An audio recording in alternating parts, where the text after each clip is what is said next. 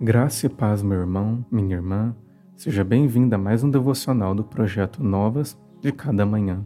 Eu sou Jamil Filho e hoje meditaremos no quarto devocional da série o Sermão do Monte. Bem-aventurados que choram, pois serão consolados. Mateus capítulo 5, verso 4. Estaria Jesus se referindo ao choro provocado pela perda, por alguma traição ou ainda pelas adversidades da vida? Estaria ele nos dando esperança de dias melhores? Embora não seja errado olhar para esta declaração de Cristo sob esta ótica, tal interpretação é extremamente superficial. O choro aqui declarado por Jesus não é motivado por questões de natureza terrena, a bem-aventurança contida nas lágrimas derramadas pelos discípulos de Jesus não está relacionada simplesmente ao chorar em si, mas diz respeito à motivação que levou o crente a sofrer profundamente. Somente um homem e a mulher pobres de espírito podem encontrar a bem-aventurança declarada por Jesus, pois ao chorar reconhecem o terrível estado de sua própria alma, a pecaminosidade de seu coração e a dependência de Deus. Agora, atordoado ao descobrir a pobreza de espírito que nela há, esta pessoa aprende a lamentar a própria miséria. Assim nos escreve Ferguson em seu livro O Sermão do Monte.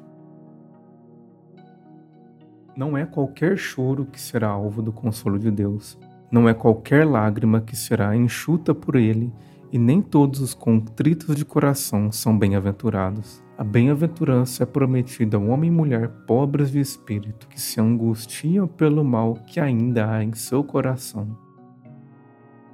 Ao nos aproximar da santidade de Deus e contemplar sua face, não há outro caminho a não ser o lamento por nossas falhas. Cristo promete que para tais pessoas há alegria e consolo. Deus contra quem ele pecou é o Deus que perdoa pecadores. Tristemente, vivemos uma época em que os cristãos têm sido ensinados que a vida da fé é marcada somente por altos, por vitórias e por grandiosidades. Pouco se fala sobre o lamento e sobre o pranto pelos próprios pecados.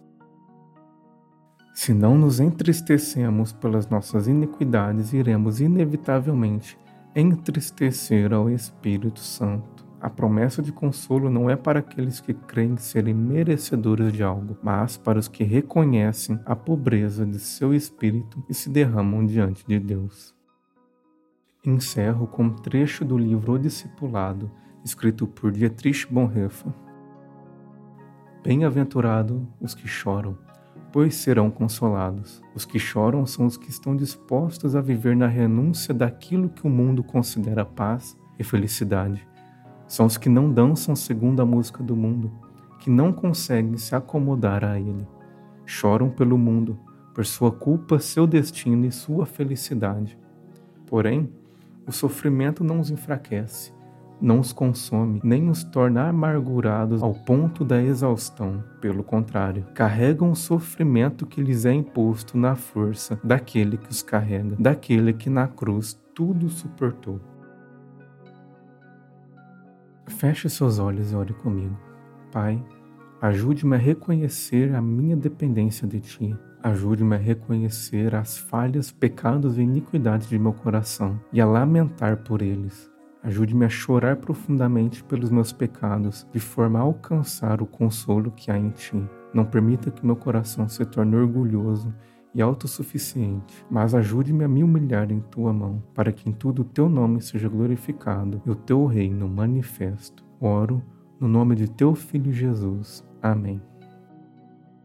Muito obrigado por acompanhar mais um devocional do projeto Novas de cada manhã. Lhe espero amanhã em mais um devocional da série O Sermão do Monte. Que Deus abençoe grandemente o seu dia.